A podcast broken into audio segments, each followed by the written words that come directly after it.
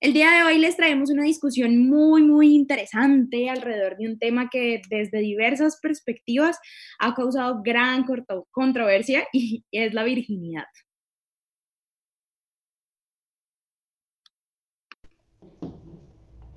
Hola a todos y a todos nuestros oyentes. Yo soy Jessica Núñez, tal como, la he como me ha presentado mi compañera. El día de hoy hablaremos sobre la virginidad y a lo que coloquialmente nos referimos como perder la virginidad. El ser virgen está vinculado con la idea de ser pura y como resultado de esta construcción para pasar por este controversial ritual. En una sociedad patriarcal como la nuestra, que se basa en el control y la opresión, se necesita gente dominada y gente dominante. Y resulta que este mismo requisito de pureza no es exigido a los hombres. Este concepto tiene su origen en las culturas y sociedades donde la mujer es considerada mercancía.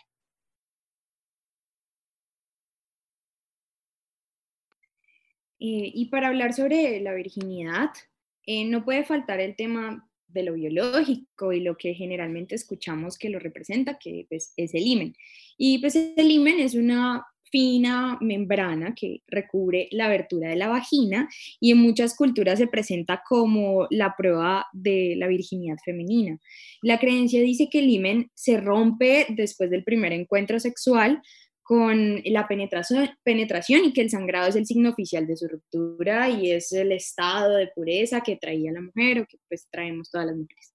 Lo primero pues que debemos saber es que al igual que hay diversos tipos de vulvas y vaginas, el limen no es igual eh, en todas y pues esta telita, como muchos la llaman, puede tener pues un agujero pequeño o un agujero grande o incluso dos o más agujeros, bueno, y pues eh, tengamos en cuenta que las, la vagina no está diseñada y no está a la espera de ser penetrada, ella está pues para cumplir muchas más funciones y pues permitir el paso de diversos fluidos. Y, en segundo lugar, pues el himen puede llegar a ser increíblemente elástico, así como todo nuestro útero.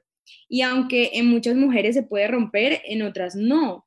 Y algo que tal vez algunos y algunas no, sepan es que este rompimiento no es la causante del sangrado que mencionan muchas mujeres durante su primer encuentro con la penetración. Hay infinidad de cosas que pueden pasar y que se pueden sentir y muy seguramente algunas de ellas pueden ser como la ansiedad, el nerviosismo, la inseguridad y eso puede ser como la causante de, la poca o la nula lubricación. Y eh, esta penetración lo irrita y produce heridas que generalmente sangran. Ahora bien, teniendo claro el contexto biológico, volvamos a lo que cree la sociedad. Se piensa que cuando una mujer tiene sexo por primera vez pierde el valor y cuando un hombre tiene sexo por primera vez mejora. Esto no tiene mucho sentido, ¿verdad? Además, hay una relación inversamente proporcional entre el número de encuentros sexuales y el valor que le estima la sociedad a la mujer. Esto quiere decir que desmerita a la mujer dependiendo de la cantidad de relaciones, encuentros o parejas sexuales que tenga a lo largo de su vida. A continuación, y antes de seguir con tan interesante tema, les presentamos la siguiente nota. Ya regresamos. Bueno, eh, perdón por las fallas técnicas, queríamos como eh, mencionarles que mm, eh, este espacio no busca, se llama la, virginidad femenina, si existe, eh, lo pusimos como una pregunta y no, nuestro objetivo no es responder la pregunta como tal, sino más bien cuestionarnos y debatir sobre, sobre ella. Y pues precisamente para enriquecer la discusión les hemos traído una invitada muy especial. Ella es Luisa Oviedo. Em, que estuvo con nosotros en nuestro primer Contagiando Perspectiva de Género sobre el amor romántico. Ella es diseñadora industrial y trabaja en experiencias de usuario con la comunidad de tenderos de barrio eh, en busca de mejorar su calidad de vida y el desarrollo de sus comercios. Es tallerista de temas de géneros y sexualidad con mujeres y niñas y actualmente es la creadora del proyecto Gorgonas, que lo pueden buscar en Instagram, tal cual, así una iniciativa que busca promover la pedagogía dentro del feminismo. Bienvenida, Lisa. Contanos un poco eh, el por qué te interesaba este tema y qué tan afín te sientes con la afirmación que mencionamos anteriormente. Cuando una mujer tiene sexo por primera vez, pierde valor y cuando un hombre tiene sexo por primera vez, adquiere valor. Bueno, gracias mujeres por la invitación. Quiero agradecerles por permitir estos espacios que cada vez más incentivan a debatir y construir nuevas narrativas de género. Bueno, como bien lo mencionaron ustedes, he tenido la posibilidad de trabajar como tallerista con niñas y jóvenes mujeres de diferentes contextos eh, sociales, con temas relacionados a derechos sexuales y reproductivos y perspectiva de género. Es por esto que he sentido como una afinidad sobre el tema de las relaciones sexuales de mujeres y adolescentes porque la identidad sexual es como uno de los temas más importantes también dentro de estos talleres y vender todo el panorama completo del sexo, ya que en algún momento también pues me vendieron ese discurso de virginidad en donde se asociaba mucho el sexo como algo malo y terrible y que si ibas a entregar o perder tu virginidad debía ser con alguien especial. Pero cuando era más chica pues nunca hubo como más información al respecto sobre el sexo y aunque bien me enseñaron por ejemplo ejemplo, en mi casa que eso era algo natural y me llevaban a cursos sobre infecciones de transmisión sexual, sobre métodos de planificación, sobre conocimiento del cuerpo, cómo funcionaba la vagina, el útero, la vulva, lo hacían siempre desde el miedo, el temor, el castigo y sobre todo como el pecado. Entonces, pues les quería contar que yo crecí en una casa con muchas mujeres, en realidad no había ningún hombre salvo mi papá. Creo yo que fueron mujeres que a ninguna de ellas les dijeron que el sexo era placentero, que no tenía que haber un vínculo afectivo de pareja para tenerlo y para mí, por ejemplo, era inimaginable preguntarle a mi familia qué era un orgasmo o cómo debía ser una primera relación sexual, porque también crecí con esa idea que ustedes están mencionando de que las mujeres perdemos valor cuando tenemos sexo por primera vez. Y si ustedes ven, o pues los que nos están escuchando en este momento y las que nos escuchan, si ustedes ven el panorama completo, no era porque me lo dijera, digamos, literalmente, como, ah, es que no vales nada por, por tu primera vez o por, tu, o por perder la virginidad, sino que siempre hubo frases que reforzaban ese imaginario como lo pueden ser, ay, las mujeres deben hacerse desear, o las adolescentes se andan acostando con cualquiera, o por ejemplo también, ah, ella se embarazó porque abrió las patas con el primero que se le cruzó.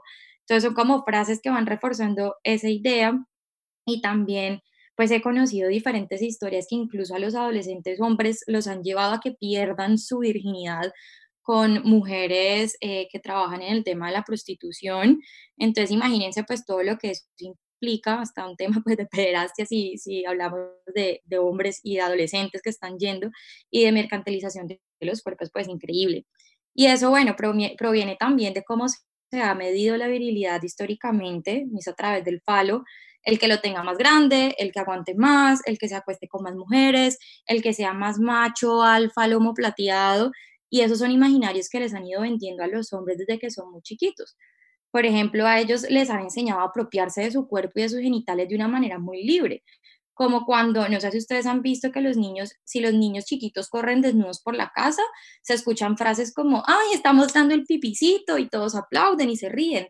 Pero si ven a una niña desnuda corriendo por la casa, les dicen que eso no se hace, que hay que vestirse, taparse, ocultarse. Y bueno, desde ahí proviene que lo nuestro nuestra, nuestra vulva, nuestra vagina, nuestra virginidad sea como una flor que se entrega y ellos son quienes la deben cortar. Por otro lado, también pienso que la, la, palabra virginidad es bastante religiosa, conservadora, como esta parte del credo católico. Yo no sé si ustedes se acuerdan, pues no es, no es mi religión, pero mi familia sí era muy católica, que dice fue concebido por obra y gracia del Espíritu Santo, nació de Santa María siempre virgen, como haciendo referencia a que María tuvo a Jesús sin perder su virginidad, algo que pues biológica y científicamente es como imposible, pero que representaba una serie de simbologías relacionadas con la pureza, la castidad, la bondad, la perfección, y muchas religiones también promueven conservar esa virginidad, por lo menos hasta que te cases. Porque de lo contrario, si tienes relaciones antes, es pecado o pierdes el valor o ya no eres lo suficientemente mujer. Cosa que, por ejemplo, también se promueve en muchos hogares y, por ejemplo, las abuelitas también que se casaban antes, eh, se casaban porque estaban en embarazo. Entonces, esa parte no te la cuentan sino hasta cuando ya estás adulta y salen alguna que otra reunión familiar. En cambio, con los hombres funciona diferente. Ellos van ganando más valor y hablan del sexo abiertamente y se asombran cuando una habla de esos temas también porque no lo creen como algo que nos pertenece a los humanos y humanas, sino que solo debe ser un tema de conversación masculina. Y son generalmente los padres quienes promueven ese ideario de ser hombre y se felicitan incluso entre ellos cuando tienen relaciones sexuales con alguna mujer. Sinceramente creo que las mujeres no perdemos valor Al contrario, ganamos muchísima experiencia, aprendemos a conocernos más y no por eso valemos menos o nadie nos va a querer. Y no creo que un órgano, como lo comentabas ahorita, por, como lo es el IMEN, por ejemplo, que muchas mujeres tienen y otras a otras les hace falta y otras lo tienen más perforado, otras lo tienen como más elástico, no creo que tenga algo que ver con la pérdida de nuestro valor. Al contrario, creo que es una especie de justificante que, que tiene el patriarcado para, para, seguir controlándonos o para seguir estableciendo esos roles de, de sexualidad y de relación con nuestros cuerpos. Para complementar todo esto que nos cuenta Luisa, también queremos contarles que existe todo un mercado en torno a la virginidad. Tal como lo señaló María Isabel Menéndez, doctora en filosofía y experta en estudios de género, como la cirugía estética para la reconstrucción de imen y otras partes de la anatomía genital femenina. El cuerpo de la mujer sigue instrumentalizándose. Incluso algunos reality shows han subastado el cuerpo de las mujeres, ofreciendo su imen al mejor postor hay un mercado que compra la virginidad de mujeres y niñas alrededor del mundo. El mandato de la virginidad es de por sí una violencia simbólica que genera otro tipo de violencias. Según Bárbara Tardón, doctora en estudios interdisciplinares de género y experta de violencia sexual, y que apeló a la responsabilidad de los Estados Unidos para combatir estas violencias, ya que no le están haciendo una con suficiente diligencia. No hay políticas públicas ni protocolos que promueven la necesidad de educación afectivo-sexual ¿Qué piensan sobre este, qué piensas sobre este mercado, Luisa? ¿No te parece aterrador? ¿O he aquí la importancia de proyectos como el tuyo, el proyecto Gorgonas? No, pues te cuento que me parecen prácticas aberrantes y varias de estas que ocurren de, manera invisible, no las vemos, creemos que existe, afortunadamente, por ejemplo, nosotras tres que estamos aquí hablando no hacemos parte de eso, como la venta de virginidades en su mayoría que se dan a través pues, de la trata de mujeres y de niñas, pero también aquellas que conocemos que no son tan lejanas a nuestras realidades, como lo hacen, por ejemplo, algunas comunidades indígenas específicas que dan la famosa dote a cambio de una esposa y muchas veces esa esposa es una niña que no ha tenido ni siquiera su primera relación sexual.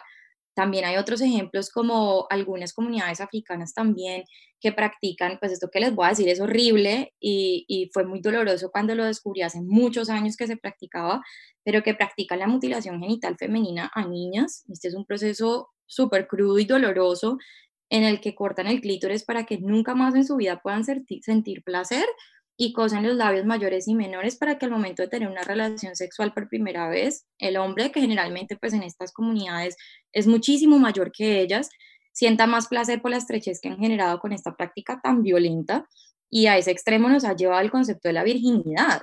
Y como si estos actos tan, atroces, tan atroces como que no bastaran, no solo existen mercados de venta de virginidades, sino también, como lo mencionabas, este tema de reconstrucción y recuperación de virginidad y miles de mujeres alrededor del mundo se realizan cirugías porque precisamente esos cirujanos dicen que pueden devolverles la virginidad y como ya sabemos, este es un concepto más simbólico que, que literal.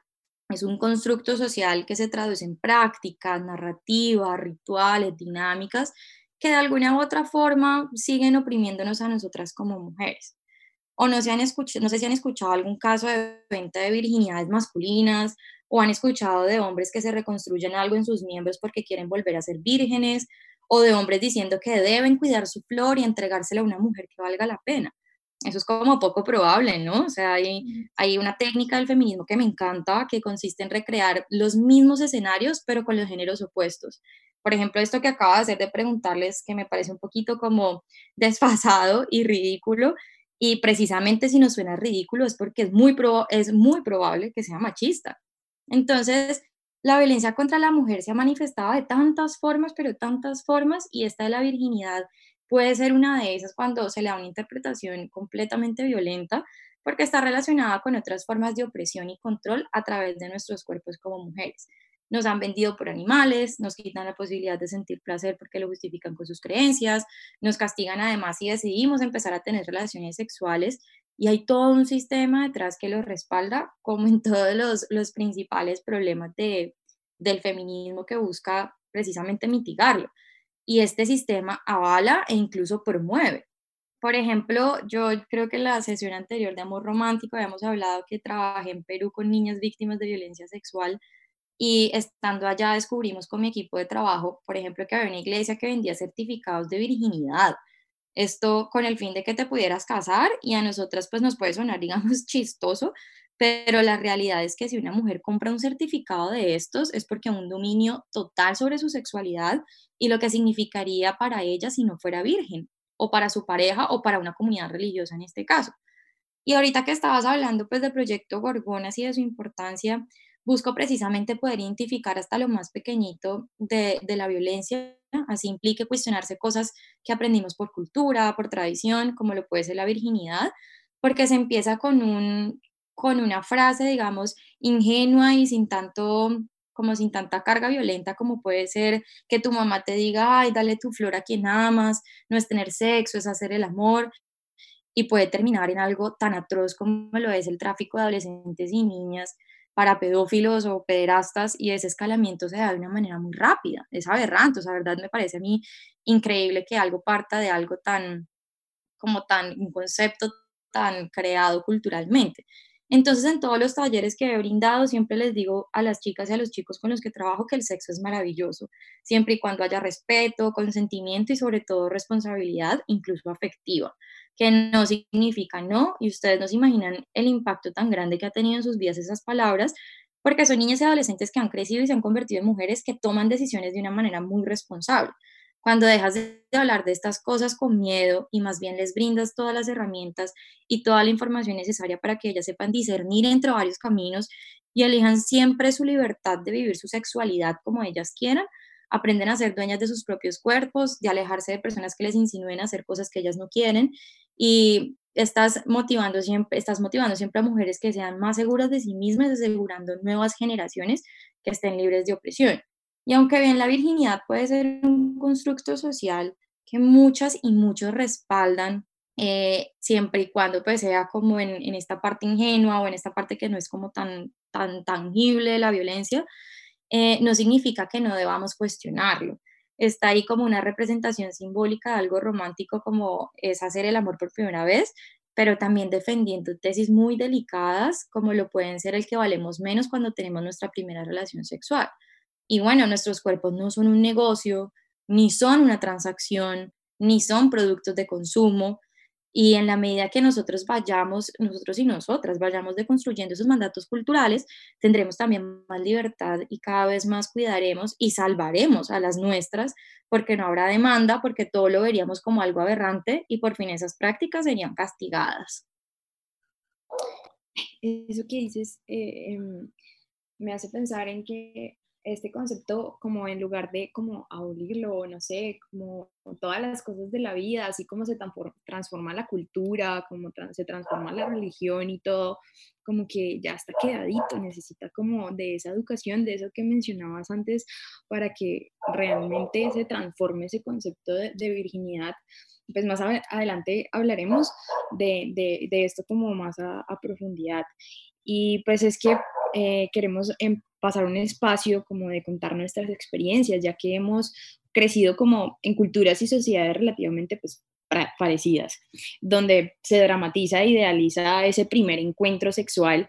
Y pues queríamos saber si nos puedes contar un poco como de tu proceso, como cómo fue esos sentimientos, esas emociones que estaban antes de, eh, como qué expectativas tenías y cómo fue el encuentro en realidad y qué sucedió, o sea, qué sentiste después de, o sea, como que se, se te, después de tu primera vez cambiaste el concepto de una como sobre tu primera vez, sobre la virginidad, sobre mm, eh, esto.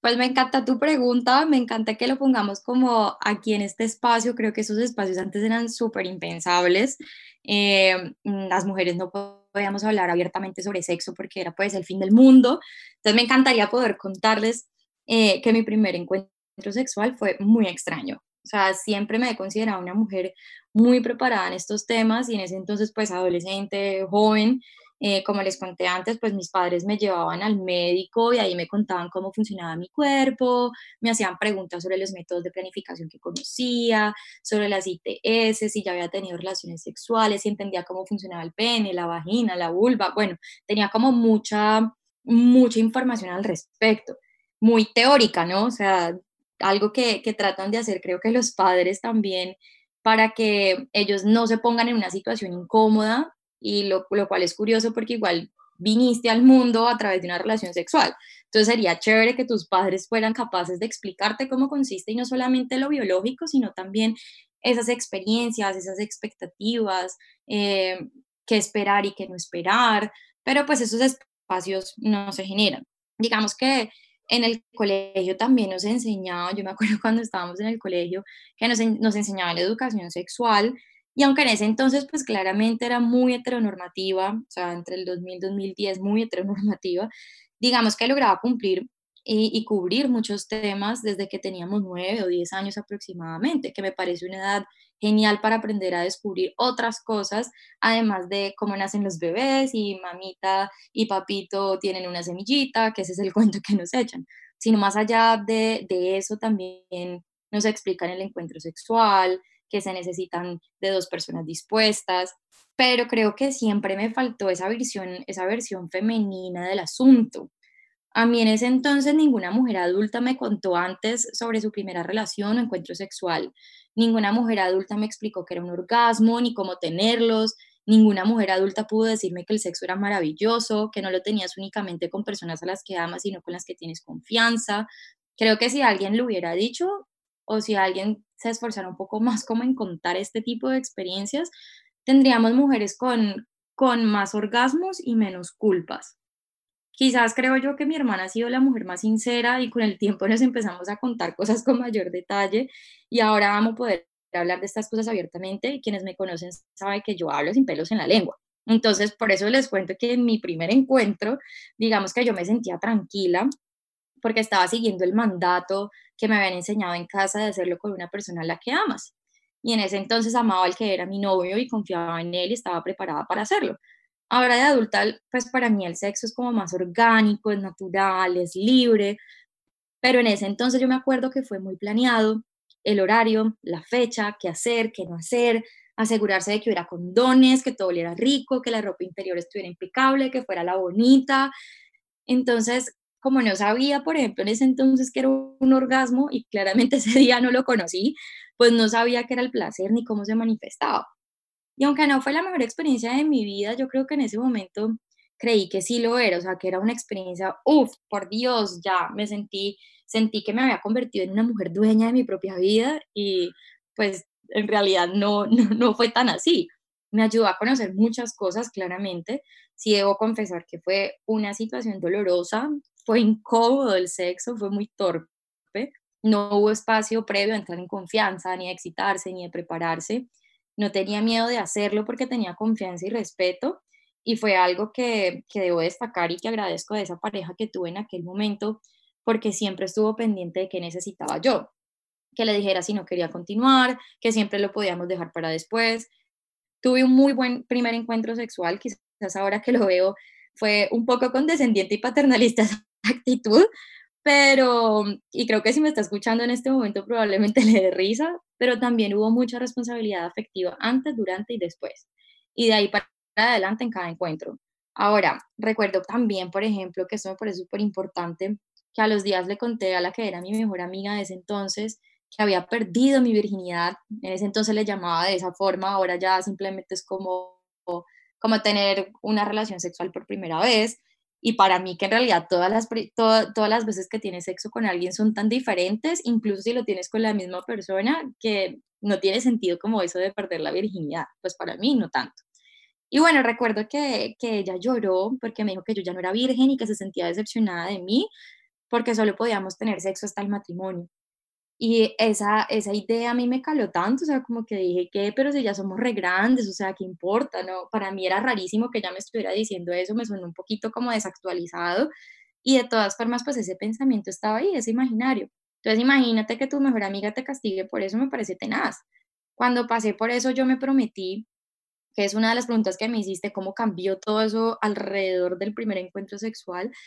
Y lo que yo me prometí, antes que nada, fue a no desmotivar a mis amigas, sino al contrario, decirles la verdad sobre lo que podía pasar, qué me había pasado a mí, qué había sentido, qué me, me había gustado que me hicieran, que no, porque para mí era importante hablarlo y no sentirme juzgada, sino escuchada y valorada y siempre creí que las mujeres necesitaban sinceridad, conocer sus cuerpos, que alguien también les indique que está bien y que puede ser extraño incluso podría llegar a ser violencia dentro de una relación.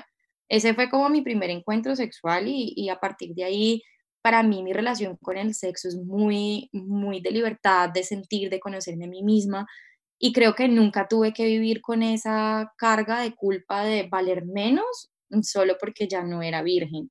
Y la virginidad, cuando logré construir ese concepto, para mí ni, siquiera es una palabra en mi vocabulario ya. En ese entonces claramente sí, pero como les decía, cambié muchísimo la manera en cómo hablo sobre el sexo y la manera como expreso las relaciones sexuales. Entonces es un poquito como de, mi primer encuentro sexual.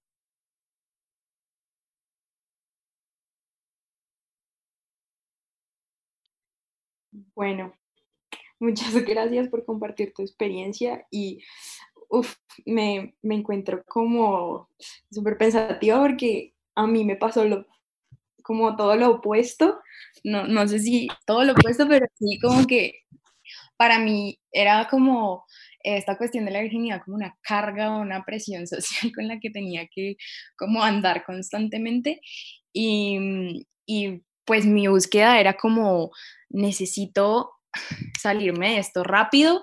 Eh, mm, pues desafortunadamente como que nunca tuve esa confianza con mis papás como para hablar de esto. Eh, en el colegio sí recibí la información que necesitaba como para estar cuidándome y pues como presente allí las, todo lo que debía tener como en cuenta, pero realmente eh, para mí era como algo que necesitaba ya sacarlo de mí como fuera. Entonces, literalmente se me presentó la primera oportunidad y lo hice de cabeza y sin casco. Y eh, pues no fue la mejor experiencia del mundo, la verdad. No, fue, fue muy doloroso y la verdad fue, me sentí básicamente como agredida, como que simplemente serví para em, darle el, el, como el placer o el trono a él, pero realmente al final me terminé como agrediendo a mí misma. Fue, fue, fue una experiencia bien extraña y mm, con el tiempo simplemente aprendí que como que eso me generó como valor, como que yo dije, listo, ya, me quité esto de encima y me sentía ya como, como, como si fuese el lado de los hombres, como adquirí valor porque ya perdí mi experiencia sexual, en ningún momento sentí que perdí algo, que perdí como mi, como, ay, como mi, no sé, el pulcro, no sé, la, ese, esa santidad, no, en ningún momento, al contrario, me sentía como una mujer empoderada y libre de, de poder hacer con su cuerpo y de poder buscar el placer como, como ella quisiera. Entonces, ahí tenemos como otra versión. ¿Qué dice Jessica? ¿Cómo fue su primer encuentro? Pues por mi lado, eh, pues inicialmente como el contexto con mis papás y todo eso es súper diferente al que nos contaba Luisa. O sea, yo tengo una hermana que es un par de años menor que yo y que yo me acuerde, nosotras nunca hablamos de esas cosas porque mis papás nunca nos comentaron absolutamente nada al respecto yo empecé a hablar como de la sexualidad y las primeras veces y todo eso fue con, con mi grupo de amigas que tenía en el colegio. Y, y al contrario, Juanita, nunca sentí como esa presión social, esa de tengo que acostarme con alguien y deshacerme de todo esto que me estorba, que me pesa, sino que fue más algo como que fue un momento que se dio. Yo tenía un novio y así como casi siempre pasa, estaba en la casa de mi novio, la mamá no estaba, estábamos los dos solos y pues el momento se dio. Fue una experiencia que no puedo decir que fue la mejor experiencia de mi vida, ni siquiera puedo decir que está entre las buenas experiencias de mi vida con respecto a la parte sexual, pero fue algo, fue algo que agradezco que haya sido mi primera vez, porque fue una persona que era mi novio, que era un, un poco mayor que yo, entonces él ya se sentía como seguro en, muchas, en muchos ámbitos de su vida que para, para mí todavía, todavía eran muy, muy inexplorados, todavía era muy pequeña. Y aunque fue una experiencia que duró como que cinco minutos, cuatro minutos y mucho, fue, fue, me sentí acompañada, no me sentí sola. Fue dolorosa, sí, eso no lo puedo negar. Fue traumática porque siempre cuando hay sangre todo es traumático. Y pero tuve esa persona allí que siempre me apoyó, que me dijo que no había ningún problema, que si sentía dolor, que en qué me podía ayudar y todo eso. Y, o sea, hasta hace unos años yo decía, qué bonito haber tenido una experiencia así, qué bonito haberme cruzado con un hombre que, que pudo estar conmigo en ese momento. Pero eso, eso luego me pone a pensar como, por Dios, es el colmo que que muchas mujeres no vivan esa experiencia sexual así, que hayan hombres que, que literalmente, como decíamos ahora, te usan como objeto, como que simplemente para, para ellos satisfacer su necesidad. Y, es, y me parece muy terrible que muchas mujeres tengan que pasar por experiencias sexuales y por su primera vez, que es algo como tan, que tiene tanto peso en la sociedad, que sean traumáticas, que, que como dice Juanita ahora, era algo que tenían que quitar de encima y que que al fin y al cabo que al fin y al cabo no terminan siendo como ese paso de, bueno, de que empecé a ser una mujer y todo eso, pero es una experiencia que queda en nuestras mentes para toda la vida. No sé, ¿qué opinan ustedes? Por ejemplo, yo ahora estoy en, una, en un círculo social totalmente diferente y, y veo que, pues, obviamente todas las generaciones cambian, pero ese concepto de de sexualidad y la primera vez sigue vigente por más por más de que las generaciones se, sigan convirtiendo, sigan convirtiéndose cada vez más liberales. Sí, pues básicamente creo que la conclusión de, de, de estas experiencias que acabamos de contar es que al final terminamos entendiendo que no perdemos nada, sino que al contrario ganamos, ganamos experiencias, ganamos conocimiento sobre cómo funcionan las relaciones, de cómo actuamos en esas relaciones y cómo creemos en, pues, que son los encuentros interpersonales. Y pues personalmente, para mí, Juanita, eh, las relaciones sexuales nos abren una puerta como a, a, las emociones y a explorar como nuestros sentidos. En ese momento simplemente estamos con nuestros, con, conectando con un cuerpo, ¿sí? Como conectando corporalmente y conectando nuestros sentidos por medio de nuestros cuerpos, de una manera más profunda y más íntima, por supuesto. Em, y que a la larga, si sabemos aprovechar tal conexión, podemos aprender más sobre nosotros mismos, sobre nuestra inteligencia emocional, pues que sé.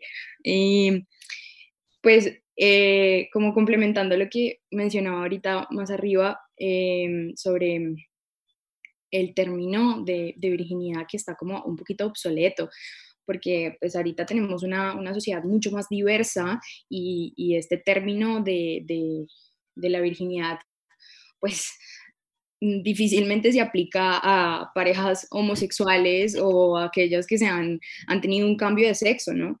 Em, pues no sé, como que ya ahí piensas, empiezas a pensar si realmente como cuando tienes un cambio de género tras la reconstrucción de esos genitales, entonces volverías a, perder la virginidad. ¿Qué piensas, Luisa? Algo pues me parece bastante curiosa tu pregunta. También creo que crecimos en un ambiente muy heteronormativo. En, el colegio jamás nos iban a enseñar, por ejemplo, eh, cómo las mujeres lesbianas tenían que cuidarse o protegerse para no contagiarse de una ITS o, los hombres eh, homosexuales, pues también, o sea, son cosas rarísimas. Estoy de acuerdo contigo que cada vez hay como más diversidad, eh, que creo yo que siempre ha existido, ¿saben? Siempre, siempre ha estado ahí, solamente que ahora nos hemos ido deconstruyendo de a poquitos, porque igual falta muchísimo por deconstruirse, pero ahora es un poquito más aceptable. Claramente vemos mucho odio alrededor de esto, pero también creo que somos más las personas que no nos afecta la sexualidad del otro, que decimos al contrario como, uy, qué rico, o sea, ser libre, que disfruten, que, que se entiendan y, y, vivan sus cuerpos y cuerpas, como dicen por ahí, como, como quieran. Entonces, yo pienso que en este tema de las personas que, que cambian de, de sexo, pues es bastante curioso ese tema de la virginidad y estoy de acuerdo contigo, es obsoleto, hay que eliminarlo por completo. Sí, eliminarlo, transformarlo, pero hacer algo con ese concepto. Actualizarlo también, creo yo. Exactamente, exactamente.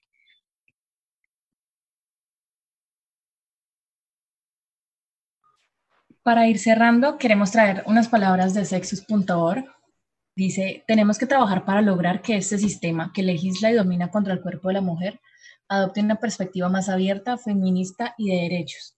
No puede quedarse bajo el cuerpo de la mujer la idea de que su placer no importa.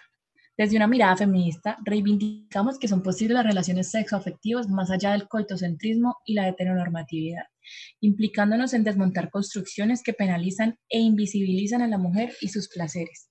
Que sea la primera vez o la cuarta vez que tienes una relación o práctica sexual, y no hablamos solamente de penetración pene-vagina, o que en lo personal la penetración está sobrevalorada, pero ustedes no están listos aún para esta conversación. No implica que vayas a perder ni a ganar nada. Sencillamente, como ser humano tienes derecho a explorar tus inquietudes, tus deseos y tus fantasías como lo veas mejor y con quien lo veas mejor, y a disfrutar plenamente de tu cuerpo. Así es, mi gente. Y recuerden siempre la bioseguridad, protéjanse, cuídense, cuiden sus cuerpos, sus cuerpos. y pues quisiéramos seguir hablando, pero ya se nos acaba el tiempo. Queremos agradecer ay, a Luisa por compartir esta, este espacio tan interesante y enriquecedor. Eh, gracias a todo el equipo de Radio Samán por este espacio que trata de hacer más amena la espera de regresar al campus que tanto extrañamos. Y sobre todo gracias a la gente que nos escucha, que nos comparte en sus redes sociales, en sus círculos de amistad, con sus familias, con el mundo entero. Esto ha sido básicamente todo por hoy aquí en Hablarlo con Nodi. Eh, una vez más, tratando de contagiar perspectiva de género. Esta vez hablamos sobre la virginidad. Quién sabe, la próxima vez que estaremos hablando, quizá invitemos a algunos hombres para hablar sobre la virginidad masculina. Eso sería muy interesante. Y recuerden que seguiremos, eh, seguirnos en nuestras eh, redes sociales, arroba radio-samán y arroba nodi-isesi también al proyecto Gorgonas de Luis Oviedo, nuestra invitada del día de hoy, para que estén al tanto pues, de nuestra programación, de los proyectos que se gestan allí y otras cositas más. Por último, quiero invitarles a que se queden conectados con Radio Samán para que disfruten de un café con, eh, para dialogar un poco sobre lo que pasa en nuestra universidad. Muchas gracias, hasta la próxima. Gracias.